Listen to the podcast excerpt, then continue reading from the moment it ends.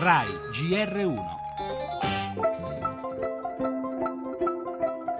Oggi il ventennale dall'entrata in vigore della legge per l'uso sociale dei beni confiscati alle mafie, un punto di svolta nella lotta alla criminalità organizzata. Milioni di firme per una legge, perché il sogno di Pio La Torre, che aveva intuito che bisognava sottrarre i patrimoni alla criminalità, ai mafiosi, noi abbiamo aggiunto, ma diamoli anche, dove è possibile, l'uso sociale. Venivano qui stipati degli stupefacenti. Questo posto è un pezzo di mafia eh, sconfitto. Questa strada che stiamo percorrendo non è una strada che percorro solo per me. Non vorrei che i miei figli mi dicessero mamma e tu che cosa hai fatto? È l'idea della bellezza di Peppi impastato.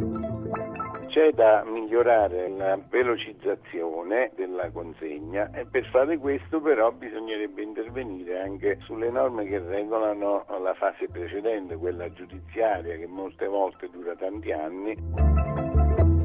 Ripensare a quel marzo del 1996 per me è un gran bel ricordo aiuta nel ritrovare fiducia in momenti in cui magari uno pensa che non ci sia nulla da fare. Una strada da percorrere per i figli e nel nome dei padri.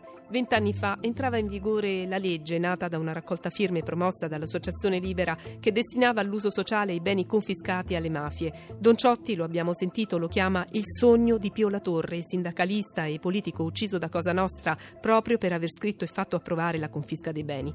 Colpire la criminalità organizzata negli interessi economici, possibilmente restituendo alla società quei beni e andare anche oltre, spezzando il consenso consenso sociale che ancora oggi si crea laddove militare per un clan, per una famiglia, può costituire l'unica alternativa alla fame.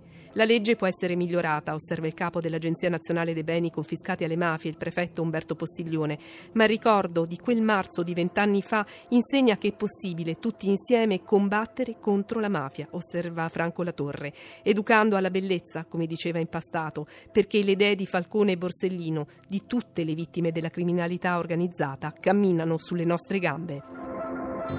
Le altre notizie, il caso Sabrata, braccio di ferro per il rientro dalla Libia dei corpi dei nostri connazionali uccisi, Renzi, non gioco alla guerra, Bruxelles, attesa per il vertice straordinario sull'immigrazione, Siria, nostro reportage dalla città di Homs, le primarie del PD, a Roma correrà Giachetti, a Napoli Valente vince su Bassolino, corruzione, arresti a Maddaluni in provincia di Caserta e manette anche il sindaco, nello spettacolo De Gregori canta Dylan, al via il tour, lo sport con il calcio, il tennis e il basket.